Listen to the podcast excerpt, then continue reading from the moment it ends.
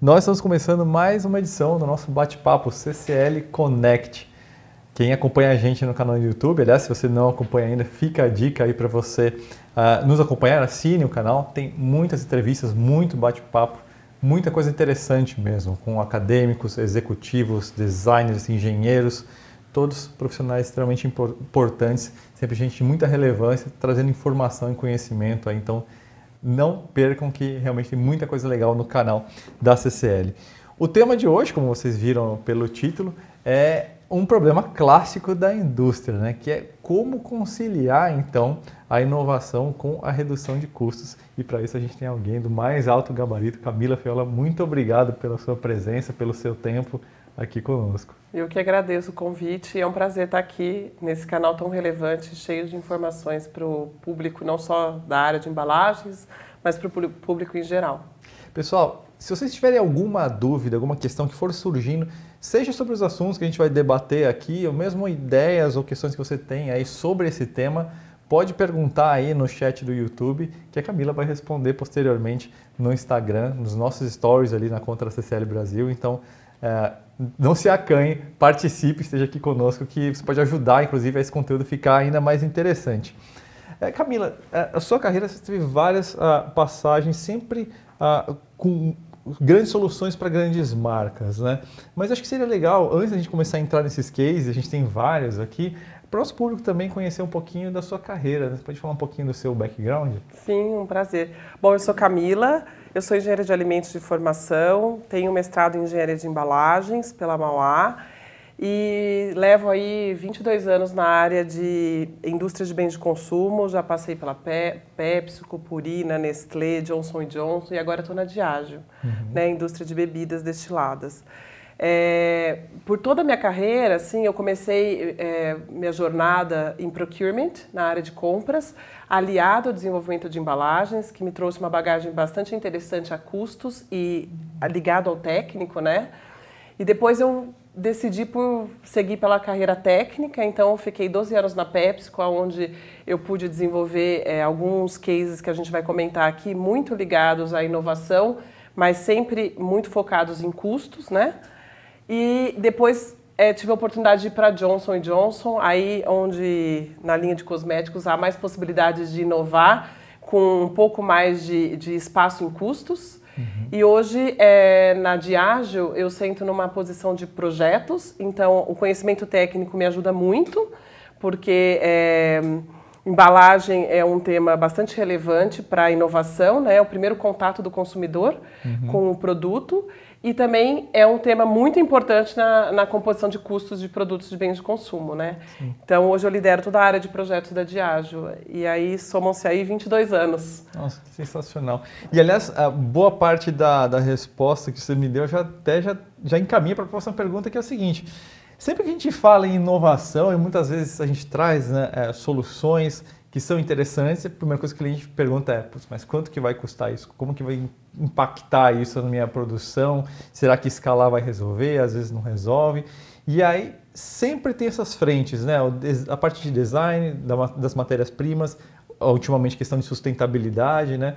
São três frentes que para você trazer é, uma inovação, você ir além, né? sair da caixa, muitas vezes você tem esse impacto em custo, né? E aí, é, justamente a sua carreira, né, justamente por começar no lado até mais racional, né, muita turma do é, não, vamos é. dizer assim, né, é, permitir que você tivesse uma visão sistêmica completamente diferente, né. Mas mesmo assim eu queria perguntar, é, como que é o, o mindset para você chegar nessa conciliação de, de inovação e, e, redução de custos, né, porque muitas vezes é um cobertor que está meio curto, né, mas ao mesmo tempo a tecnologia tem ajudado, né, então como que fica isso? Olha, eu acho que o primeiro ponto que você tem que pensar quando você vai pensar em inovação é no ponto mais importante que é o consumidor. Então não adianta você inovar sem satisfazer uma necessidade do consumidor. É a premissa básica. Né? É a premissa básica, porque quando você traz para discussão dentro da indústria a necessidade do consumidor e a solução para essa necessidade, você sai na frente numa discussão, né? Então, é, antes de mais nada, antes de conhecer o custo, antes de saber qual vai ser a solução, é entender o que o consumidor quer. Uhum. Com isso posto, né, conhecendo esse, esse ponto que é super importante, o resto é uma consequência. Porque aí trazer a solução para uma necessidade que é tão importante, sem o consumidor querer, você não vende absolutamente nada. Uhum. Aí a, a, a própria indústria ela começa a valorizar aquela solução. E o custo se torna valor.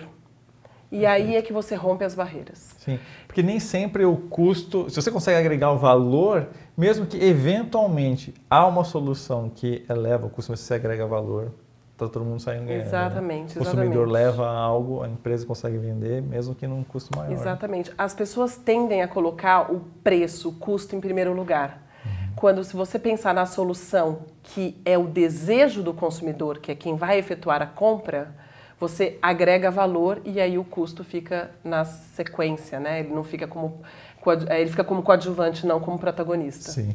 Aliás, aqui do meu lado a gente tem algo que conversa muito bem com isso que a gente está tá conversando, né, em relação a desejo, né? É. E, e, aliás, aqui vocês conseguem ver, deixa eu botar aqui nessa primeira câmera aqui, talvez no centro, uh, essa daqui é uma série especial do, da Johnny Walker, do Game of Thrones, né? E eu já tinha visto fotos, né? Mas é engraçado, é, é uma coisa, é muito tátil também, né? Ela tem uma textura que lembra realmente uma, uma, uma garrafa congelada, esse foil, né? toda essa, essa questão do, realmente valoriza muito o produto e um licenciamento muito atípico, né? Foi assim uma sacada muito inteligente que fez parte de outros licenciamentos que vieram junto na mesma toada, né? Da, da Casa de Papel também e, e tudo isso é, é muito interessante. Agora mais do que isso, a gente tem aqui o sleeve aplicado numa garrafa de uísque, né? Uhum. E bebidas tradicionalmente, especialmente essas de, de, valor mais alto, sempre trabalharam com rótulos, né? Agora a gente tem visto essa movimentação em direção ao sleeve. Eu queria te perguntar, Camila,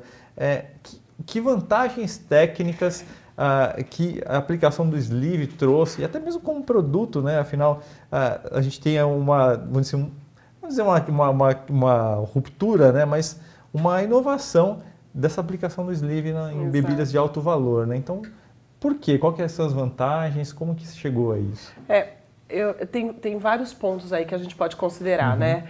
O rótulo termoencolhível, ele valoriza a forma da garrafa, né? A forma da embalagem. Sim. Eu digo que ele valoriza o corpo, né? Uhum. E as garrafas de bebidas, elas são muito é, desenhadas, né? Tem um design muito apropriado. Sim.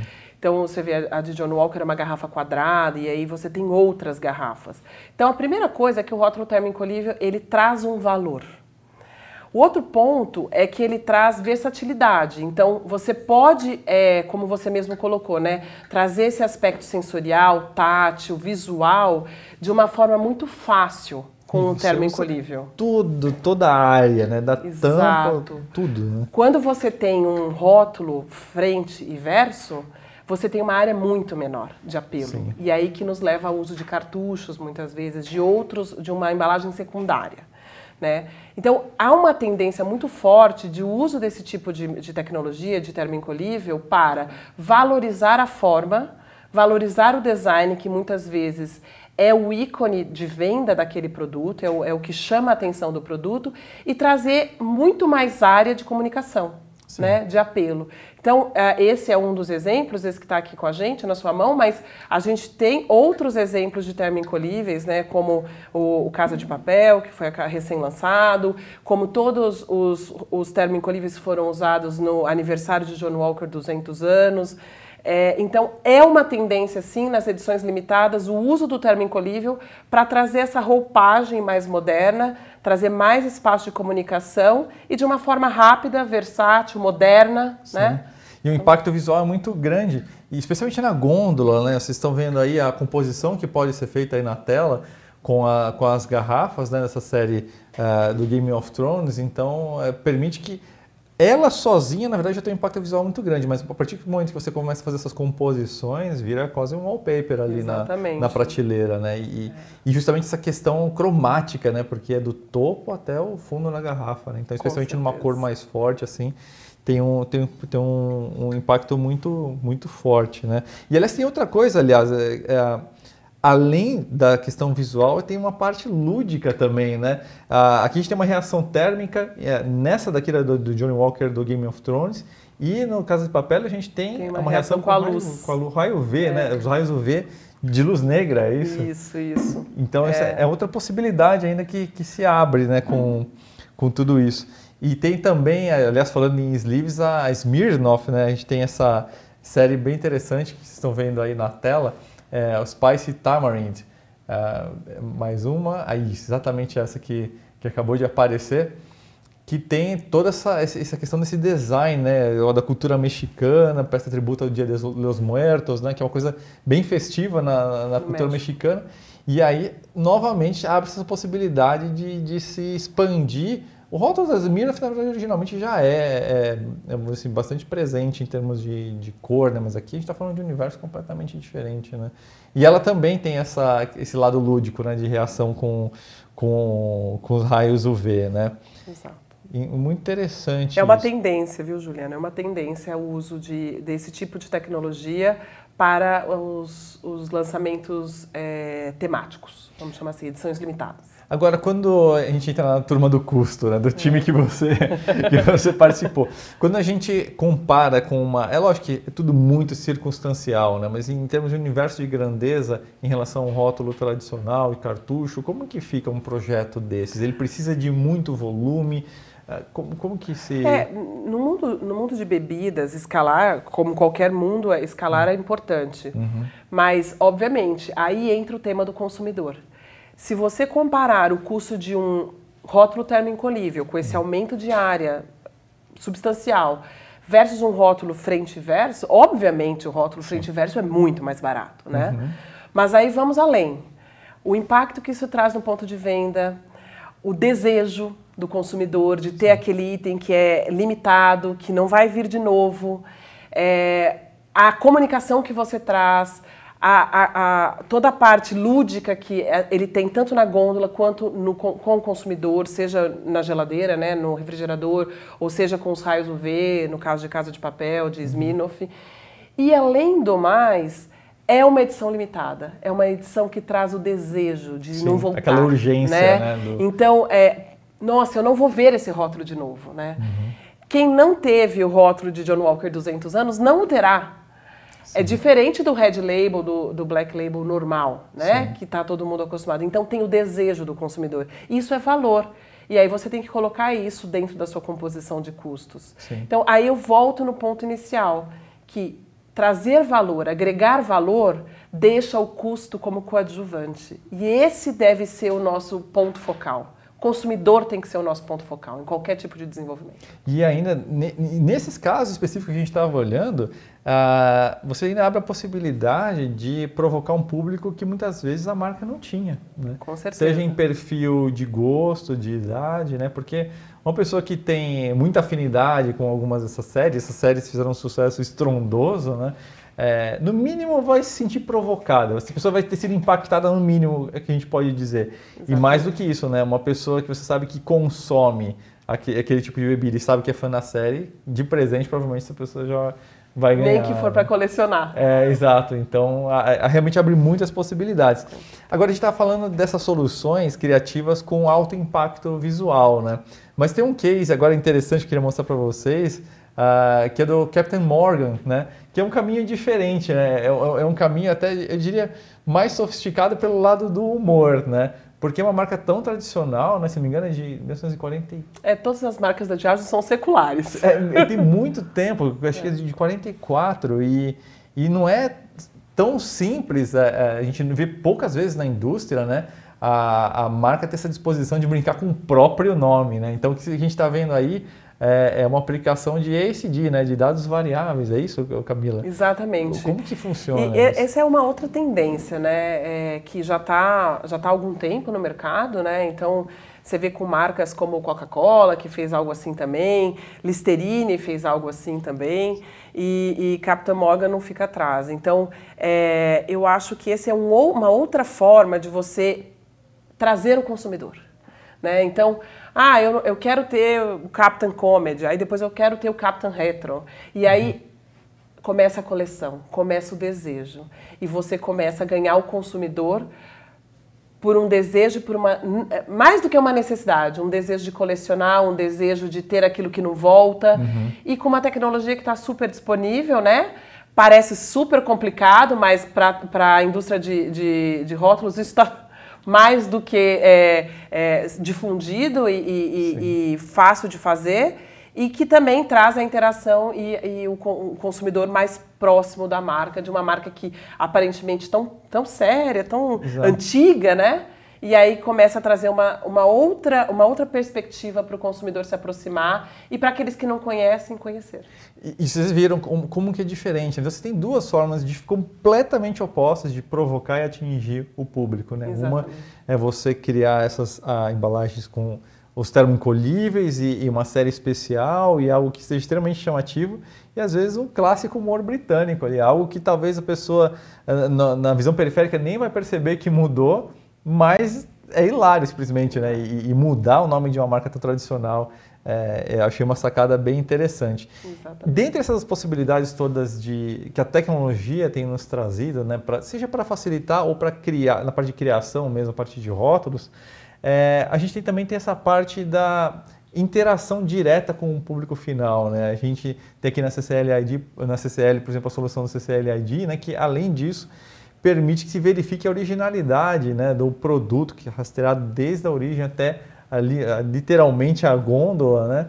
E, e eu queria que, você explicasse para a gente um pouquinho como que essa questão da falsificação é, das bebidas, né, que é um item de valor agregado tão alto, e como que a tecnologia pode ajudar a mitigar isso, que é importante não só para a indústria, mas para o cliente, né? Ele ter essa segurança que aquele produto que ele está comprando é, é. é original. O Hoje é uma coisa muito crítica o tema da falsificação em bebidas, né? É muito comum, infelizmente, e a gente tem que cuidar. E felizmente a tecnologia vem a nosso favor mais uma vez, né? Uhum. Não só para trazer o consumidor perto por uma diversão, por ser lúdico, mas por segurança. Então, é, a tecnologia hoje é, permite que você tenha é, QR codes, que você tenha é, é, RFIDs uhum. impressos nos labels, né? E que permitam a exposição do produto na gôndola, porque esse é um outro problema, né? A segurança, ela nos confina. A gente brinca no, no mundo é, da, das indústria, da indústria de bebidas, ela nos confina porque a gente fica com os cartuchos expostos nas gôndolas e as nossas as garrafas presas no armário, né? É, longe do consumidor. Então, essas tecnologias, sejam de RFIDs, de QR codes, elas possibilitam a gente poder expor o produto de uma forma mais próxima do consumidor, diretamente nas gôndolas, quando você está falando dos grandes centros de comércio, né, dos mercados. E hoje tem muita coisa sendo difundida, é, a gente ainda faz pouco uso, mas a, a Diageo tende a usar cada vez mais isso por uma forma de sustentabilidade e de poder excluir alguns materiais, talvez, no futuro, é, secundários, trazendo essas tecnologias, seja de QR Code ou de RFID, para, para facilitar a exposição e trazer segurança. E o QR Code também, ele traz uma possibilidade de consumo. Então, através do QR Code, o consumidor pode entrar numa plataforma, olhar drinks, como ele pode consumir, com que harmoniza aquela bebida. Sim então, isso também já é uma tendência que a gente já vê nos pontos de venda, em materiais de pontos de venda, mas que certamente pode ser agregado aos rótulos, né? Então, a tecnologia está aí. Você agrega um serviço, mas também você cria cultura, informação, né? Então, vira não só uma forma de se atestar a originalidade, mas você está criando uma ponte direta, né? Entre a marca e o cliente. Então, é uma oportunidade para você fazer uma imersão né, desse cliente no universo da sua marca, do seu produto e fazer ele explorar possibilidades que talvez ele nem vislumbrasse, né? E também permite a marca conhecer um pouco melhor os, os hábitos do, do consumidor, né? Sempre respeitando a Lei Geral de é. Proteção de Dados. É, uma outra, um outro case que, que a gente tem aí que eu queria te perguntar, Camila, é em relação a essas latas de, de gin tônica da Tanqueray, é, que a gente tem esse termo encolhíveis também, né? E aí como que é no, no, universo das latas essa questão do, dos termocolíveis? E aí eu já emendo outra pergunta que é em relação à questão de sustentabilidade. A gente tem aí é, alumínio combinado aí a, a, algum composto plástico, PET ou PP talvez. Como que funciona essa parte de reciclagem e como que funciona na parte da, dessas embalagens aqui, como estava vendo de vidro? É. Como que funciona? Então, a, o termo encolhível, ele é versátil, né? Como a gente falou para as garrafas, isso vale para latas também. Então, ele possibilita você fazer va uma variedade maior de, de, de SKUs, né, de, de varia variações de produtos, numa escala menor. Sim. Então você compra uma lata de um único formato, isso te dá ganho de escala em estoque, porque você não precisa imprimir aquela lata, e você pode, com aquela, com aquela grande quantidade de latas, fazer uma né? variedade de produtos finais. Então aí está a vantagem do termo incolível. Quando você fala de sustentabilidade, de reciclagem, o termo incolível também vem com a sua versatilidade, que é facilmente separado. Né? Então você destina o plástico a, a, a, recicla, reciclagem de plástico e a lata, o alumínio, para a reciclagem de alumínio. Então, não é uma tecnologia que você, eh, eh, você funde e ela fica totalmente junta a- eternamente ou demanda de um processo. Também, muitos resíduos que Exato. ficam, né? Porque Então, é- é- é- com certeza o termo incolível ele vem para trazer a escala de variedades, né, a quantidade de variedades numa indústria que tem uma escalabilidade muito grande que é a da lata. Então você não consegue pequenas tiragens na indústria de lata, mas você consegue pequenas tiragens na, na indústria de, de termo incolível. A gente estava falando sobre a tecnologia sendo uma facilitadora criativa, né, para várias soluções que a gente viu, aí dos termoincolíveis, do ESG, né, no caso aí do Captain Morgan, né. Aí quando a gente vira esse olhar por universo das matérias-primas, ou mesmo dos processos de desenvolvimento das embalagens, a tecnologia ajudou a vi- viabilizar também alguma coisa, ou- ou é mais na parte da, dos rótulos e, e da apresentação desses... Não, com, com certeza, quando você fala de tecnologia, né, a gente falou de várias aí, é, dos, dos informações variáveis, no caso de Captain Morgan, a tecnologia de termo incolíveis, que é uma tecnologia, Sim. e toda a parte é, de impressão que permite um design desses rótulos é, que a gente não teria num label normal de Sim. garrafas ou até na própria lata, né? Então, a tecnologia sim vem a favor. É, sempre. E de segurança nem se fala, né? Hoje, hoje, segurança eu acho que a gente ainda explora muito pouco aqui, principalmente aqui no Brasil, mas tem muitas possibilidades que aproximam o consumidor, não só da plataforma de consumo, de harmonização, de como consumir, mas também de segurança, né? Sim, Que sem é tão dúvida. importante aqui, principalmente nos países latinos, infelizmente. Agora, eu tenho um, um caso que eu queria. É, é um dos meus favoritos, na verdade, pela, pela simplicidade e pela perspicácia, que é o da batatinha Lays. É, vou, coloca na tela aí para a gente olhar. Que é, é o seguinte: eu acho que tem algumas soluções de embalagem que a gente dá por vencida. né? Não vamos reinventar a roda, é um saquinho de batata, não tem muito para onde ir, né? E aí vocês vieram com essa solução que resolveu vários problemas de uma vez. A gente estava assistindo, inclusive, esse vídeo um, po- pouquinho antes aqui dessa, de- dessa entrevista e aquele, pro- inclusive, ele resolve vários problemas. Então o saquinho ali se sustenta, mas eu pensei, falou, você nem suja mais o pulso, né? Que é aquela coisa da batatinha lá no fundo que você mergulha a mão lá. E co- como que como se chegou a isso? Qual que é a grande sacada? Como que ela se sustenta em primeiro lugar, né? Olha, primeiramente, assim, você é o verdadeiro exemplo de consumidor, porque muito do que você descreveu aí é a entrega que a gente trouxe para o consumidor.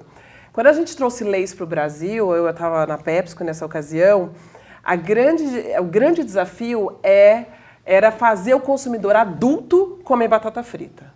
Porque tinham vários obstáculos, né? Várias barreiras, que era pacote faz barulho, suja minha mão, eu preciso de duas mãos para consumir aquele produto, é produto de criança ou de adolescente, não é produto para mim. Então, aí eu volto no começo da nossa conversa novamente, o consumidor.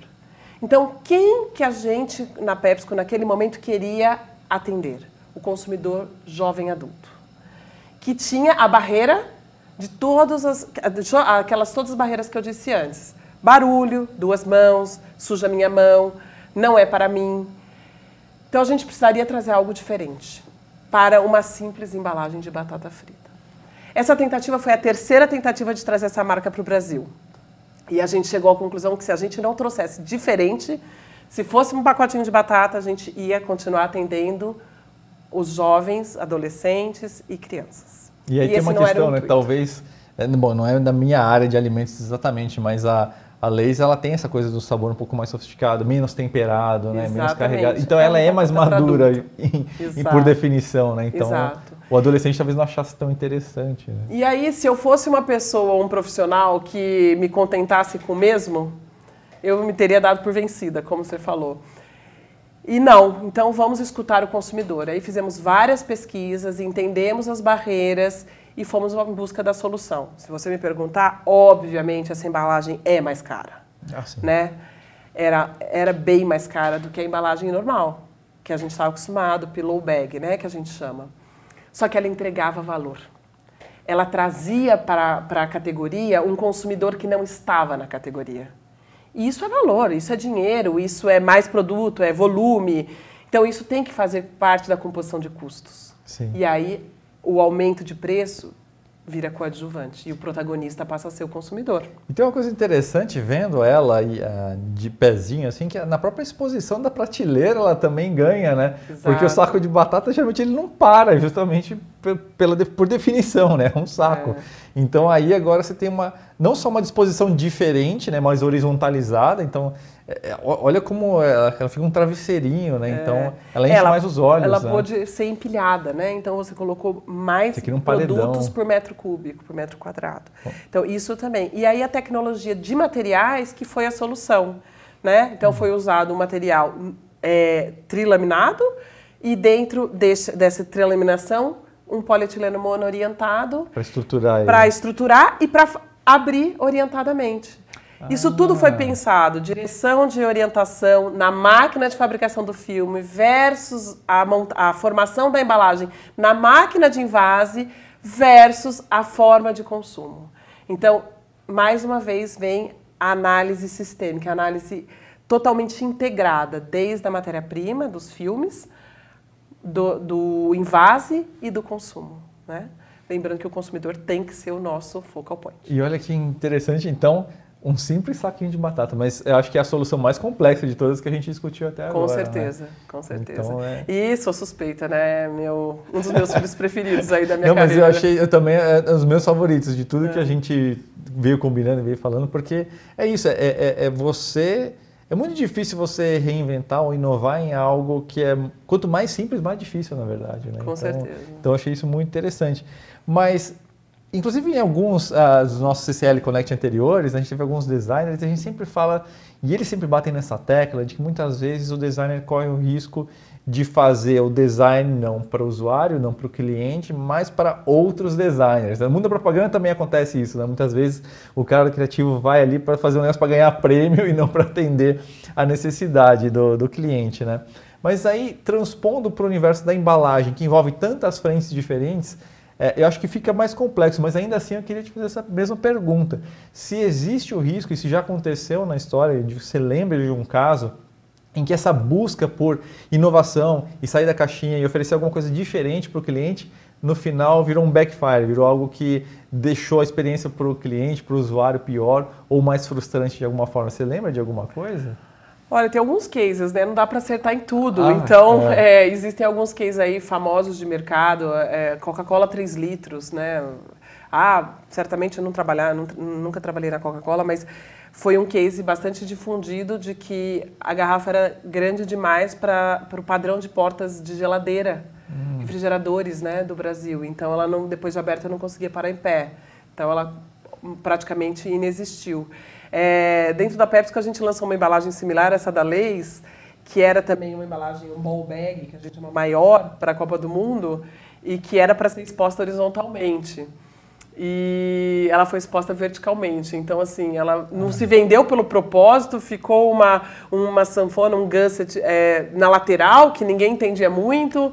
E no final até é engraçado, porque tinha um jogador de futebol dando um- uma bicicleta, assim, e ele ficou de ponta cabeça. Então, é, mas foi bom, foi bom porque a gente usou esse case de experiência para uma boa exposição em leis que veio depois, que era algo similar. É porque às vezes a gente está pensando tanto na. Às vezes a gente pensando no usuário, mas também tem algo que precisa pensar como é exposto esse item, né? Ele precisa, antes de chegar no usuário, ele precisa ver e comprar, né? Exato. Então são É, eu, eu sempre, eu sempre falo assim, Juliano, que é pensar em embalagem, é pensar num sistema.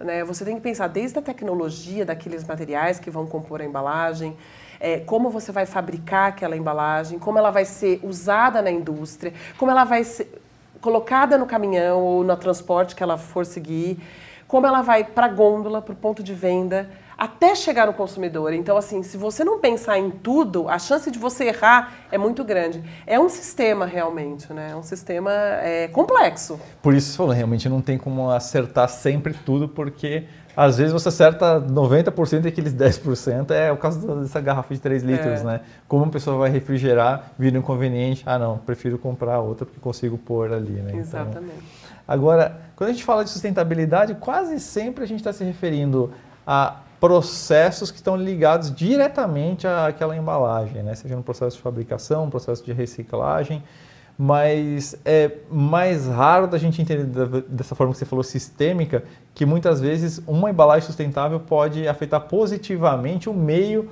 onde ela está. Né? E a gente tem esse caso do copo da Dips, que ela em si é, parece não ter nada demais, né? mas ela favoreceu muito o meio onde ela circula, o meio logístico. Como que se deu isso? Uma sustentabilidade, vamos dizer assim, até num âmbito maior, né? Do que, que se trata? É, nossa, esse é um outro case bastante interessante, porque a gente fez um mercado teste na ocasião com uma embalagem de vidro.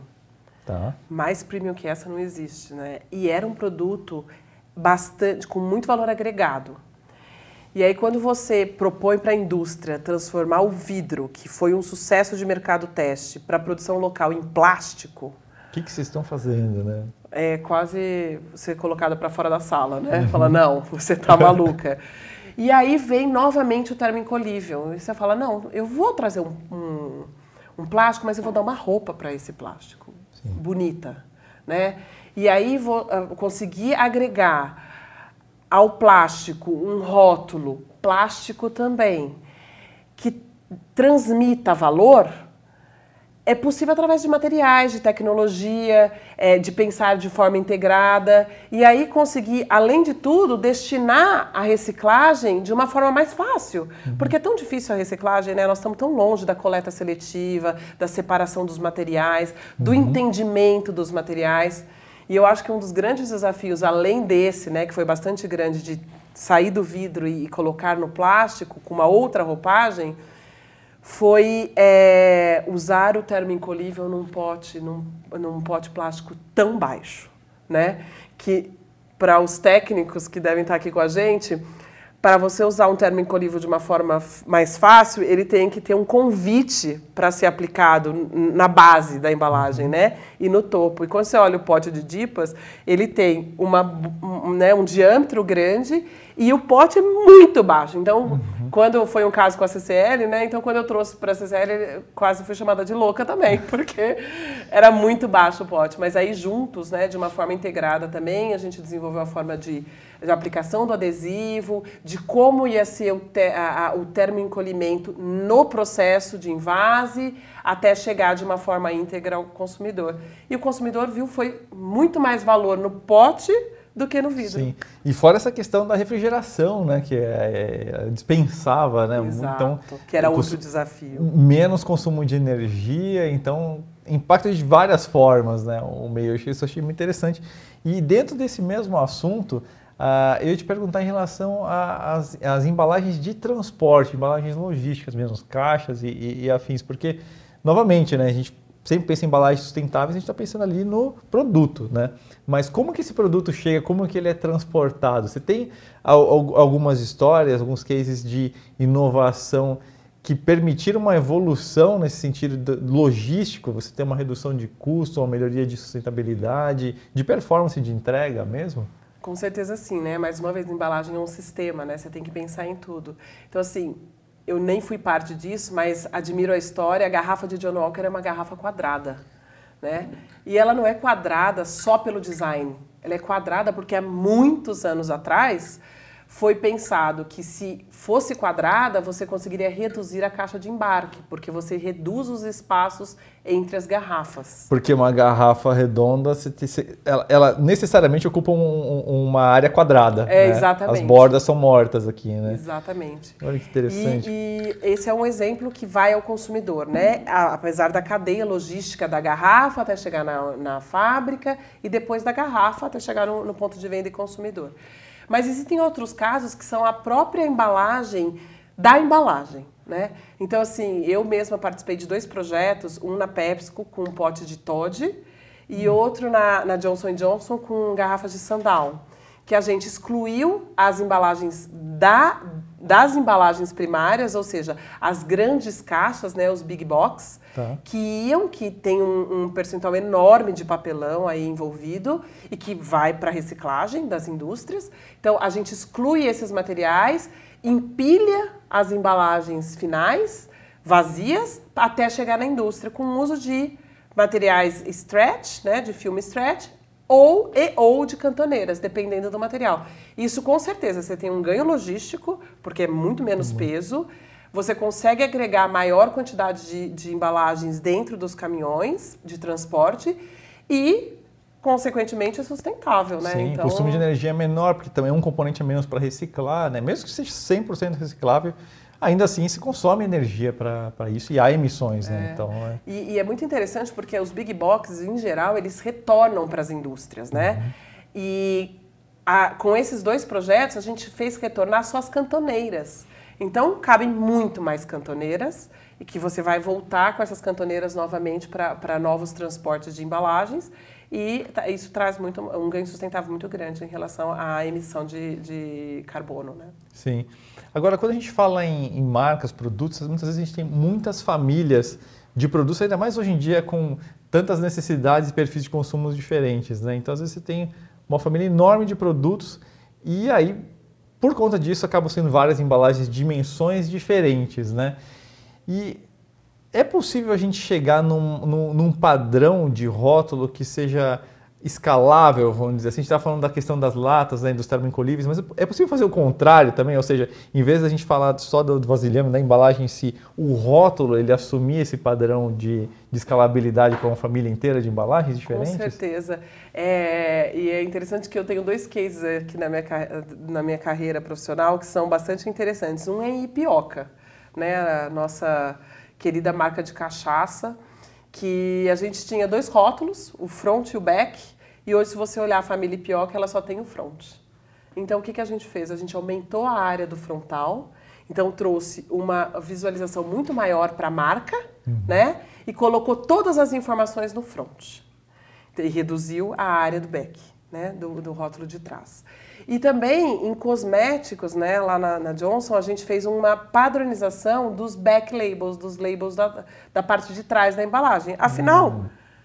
a gente só vê depois quando a gente quer conhecer a composição ou alguma informação adicional, mas o que vende o produto é, frente, é a frente, né? Então a gente padronizou todos os back labels em um único tamanho, porque os textos são idênticos, e aí a gente conseguiu ganhar em escala ganha em aplicação na fábrica, porque você muda só o frontal. Sim. Então você ganha em aplicação, ganha em itens de estoque e ganha em escala de produção dentro dos fabricantes de rótulo. Então é sim possível e é algo que o consumidor nem repara. Sim, e esse é um caso é, que é uma ideia simples, parece, né? E, e, e os resultados são, são totalmente palpáveis. Sim, né? exatamente. Então a gente viu casos como o da Leis, que envolveu toda uma engenharia complexa, mas às vezes é uma simples questão de visão, né? de, de você buscar padronizar algo que está na sua mão ali, que você pode assumir, você pode assumir isso. Né?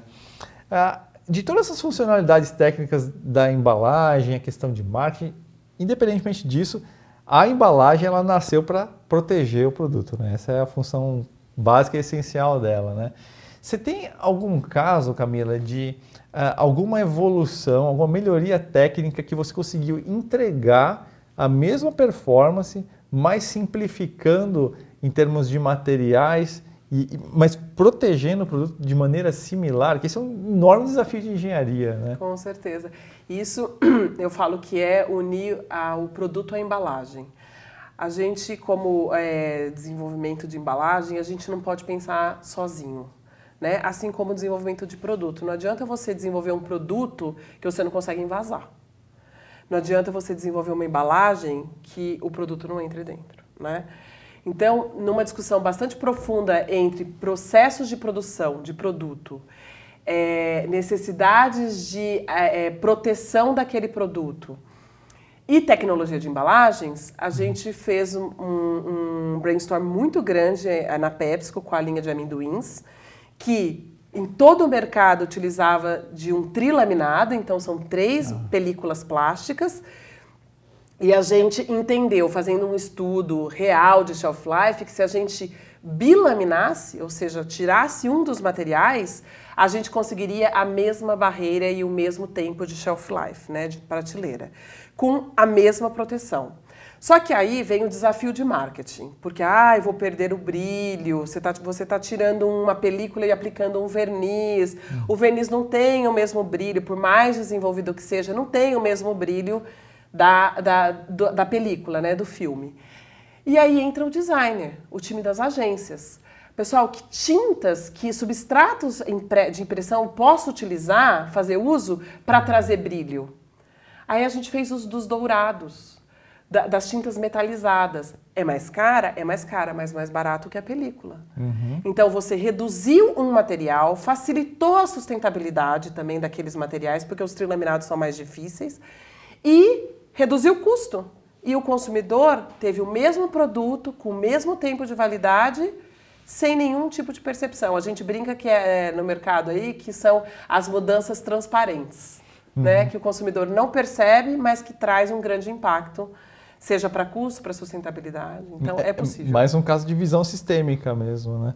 E eu te perguntar, é, você se recorda de toda a sua experiência de materiais ou processos que há um tempo atrás, seja por dificuldade de produção ou mesmo de reciclagem, uh, tinha uma complexidade ou um custo que eram meio inviáveis e que hoje virou praticamente um padrão? Como que evoluiu? Você se lembra de alguma coisa assim que se aplique a isso? Olha, acho que a gente tem um grande exemplo aí, a Tetra Pak, né? Tetra Pak foi um, um, material que até outro dia era vilão e aí é, hoje tem toda a solução, né? Então é, que Tetra Pak é a marca, né, né? São os materiais é, de cartão laminados, mas que com certeza hoje tem tecnologia para reciclagem de tudo. O que eu vejo muita vantagem na, na indústria de embalagens hoje, né? A embalagem por muito tempo foi vista, por muito tempo não, ainda é vista como a vilã do, do problema ambiental, né? Sim. Então, eu que trabalhei muitos anos na PepsiCo, quantas imagens eu, eu me lembro de ver... Ah, boiando no é, oceano. Salgadinho, assim. embalagem salgadinho nas praias, etc. Ah. Mas outro dia eu até vi um post de um, um, colega de trabalho que eh, comentou sobre um canudinho de papel, né? Canudinho de papel está agora em alta. Super legal o canudinho de papel, mas ele é aplicado para ele vir para a indústria, ele tem uma embalagem plástica, né? Por, de, por dentro, por Sim. fora. Então, assim, não é o plástico o vilão, Sim. não é o papel o vilão, não são as embalagens. Eh, eu acho que as embalagens como um todo, elas, por conceito, elas protegem elas trans, são transportáveis, elas geram uma redução de perda na indústria, né, no, no mundo, muito grande. É, na verdade, elas são a solução. O que falta hoje é a gente ter o, a disciplina e a educação de coleta e destino. Sim. E desenvolver as tecnologias de reciclagem, que foi o que as empresas, é, que é o que as empresas têm feito, né? Outro exemplo é a cápsula de café, né? Que também foi vista aí, ah, porque não é reciclável. Claro que é reciclável, claro que tem solução. Gente, para tecnologia tem solução para tudo, uhum. né? E, e, tudo dá para reciclar. É só a gente colocar o mesmo esforço que a gente coloca para desenvolver as embalagens, para desenvolver os processos de reciclagem e gerar a educação e a disciplina. Né? Agora, eu te perguntei olhando para trás, né? mas agora eu te pergunto olhando para frente, baseado no momento que a gente está hoje. Existem ainda materiais ou compósitos que precisam evoluir um pouco aí nessa parte de processo de reciclagem, seja por questão de custo, às vezes, seja por questão de processo mesmo, ou hoje o estado de coisa, não, hoje a gente consegue, tudo é viável e num custo acessível, tem algumas coisas que ainda precisa de uma certa evolução técnica para viabilizar. Olha, Juliano, tudo vai precisar de tecnologia e nunca vai parar, né? Uhum. Eu acho que a cadeia para trás, ela traz é, inovação. E todos os materiais inovadores vão, vão, vão necessitar de é, tecnologias de reciclagem sejam elas mais complexas ou menos complexas. Né? A gente tem aí no mundo dos labels, ah, para os mais de tempo de, de, de, de, estrada aí, até outro dia Glacine não era... É, o, o, o, o, liner Glacine não era reciclável, né? era o vilão da história. E hoje já tem tecnologia para isso. É, até outro dia, as embalagens de cartão laminadas não tinha reciclagem, hoje já tem tecnologia para isso. Então, assim, as trilaminados, por quantos anos na PepsiCo eu recebi mensagens do atendimento ao consumidor de que as embalagens salgadinhos metalizadas, e aí o consumidor chama de laminadas, pelo fato do papel alumínio, papel laminado, é, não eram recicladas. E são recicladas, recicláveis há quantos anos? Então, eu acho que falta. Tecnologia para reciclagem sempre a gente vai ter que desenvolver, porque ele vem, ele vem impulsionado pelas inovações de materiais. Mas é, isso é inovação, né? Tem que ser inovação. Agora, para mim, hoje, o que a gente precisa destravar é disciplina e educação. Sim. Se, o produto, se a embalagem está fora do ciclo da cadeia, aí sim você tem um, tem um problema e é boa parte das vezes o que acontece, na Exatamente. verdade. Né?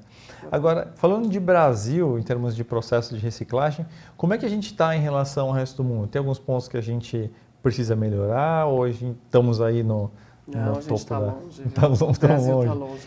O Brasil precisa de educação, precisa de coleta. Tem muitas empresas é, privadas hoje é, fomentando né, essa indústria. Né? A gente tem várias é, empresas já até de grande porte aí é, fomentando a reciclagem. Mas quando você compara com países da Europa, a gente está muito distante. Né? A gente não tem a coleta correta, a gente não tem estrutura de, de indústria correta. O Brasil é um país continental, né, Juliana? Então isso dificulta, dificulta. ainda mais. Nosso custo de energia também é, é muito alto. Né? Muito né? alto. Mas a gente tem. Acho que tecnologias existem. É, boa vontade a gente está caminhando. Uhum. Agora a gente precisa de apoio, né? Apoio é, privado e, e, e do governo, né? Sem dúvida. Camila. A gente está chegando ao fim aqui da nossa entrevista. Eu queria agradecer de coração pelo agradeço. seu tempo. Gente, se vocês têm alguma dúvida, ainda está em tempo, faça a pergunta aí no, no chat do YouTube, a Camila vai responder para vocês aí na nossa conta da CCL no, no Instagram. É, foi um grande aprendizado, né? E, e, e, com essa seleção de cases a gente viu, ah, às vezes, soluções de alta complexidade de engenharia, uh, soluções criativas, soluções simples que estavam ali na frente de todo mundo, mas que é bastante uma questão de, de visão, né? Então, isso foi muito enriquecedor, muito interessante mesmo. Então, agradeço, agradeço. pelo seu tempo, pelo seu conhecimento. Eu que agradeço, Juliano, e agradeço ao CCL pelo convite. E é sempre um prazer poder compartilhar conhecimento. Afinal de contas, é isso que move o mundo, né? Perfeito. Então, muito obrigada também. Maravilha. Obrigado, gente. Obrigado a vocês também que nos acompanham.